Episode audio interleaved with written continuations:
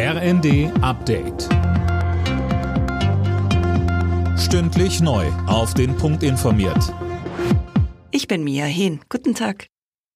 Die USA haben schon wieder ein Flugobjekt über ihrem Territorium abgeschossen, diesmal über Alaska. Und das nur wenige Tage nachdem ein mutmaßlicher Spionageballon aus China vom Himmel geholt wurde.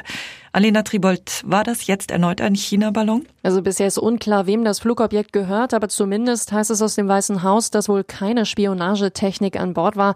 Und von Größe oder Form her soll es nicht mit dem mutmaßlichen Spionageballon vergleichbar gewesen sein. Die Beziehungen zwischen den USA und China sind nach dem Vorfall vor wenigen Tagen angespannt. US-Außenminister Blinken sagte seine China-Reise spontan ab.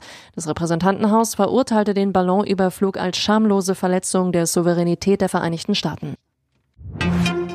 Das Deutsche Rote Kreuz schickt heute einen Lkw-Konvoi mit Hilfsgütern ins Erdbebengebiet los.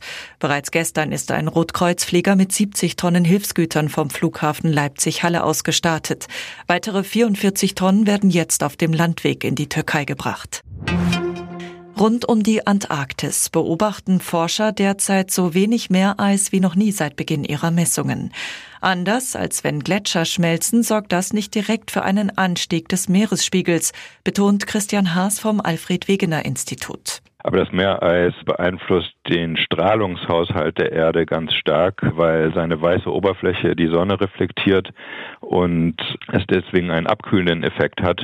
Wenn es weniger Meereis gibt, dann äh, wird mehr Sonnenstrahlung im dunklen Meerwasser absorbiert, was zu einer starken Erwärmung führt.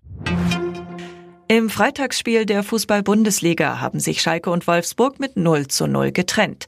Schalke bleibt damit vorerst Tabellenschlusslicht, Wolfsburg auf Platz 7.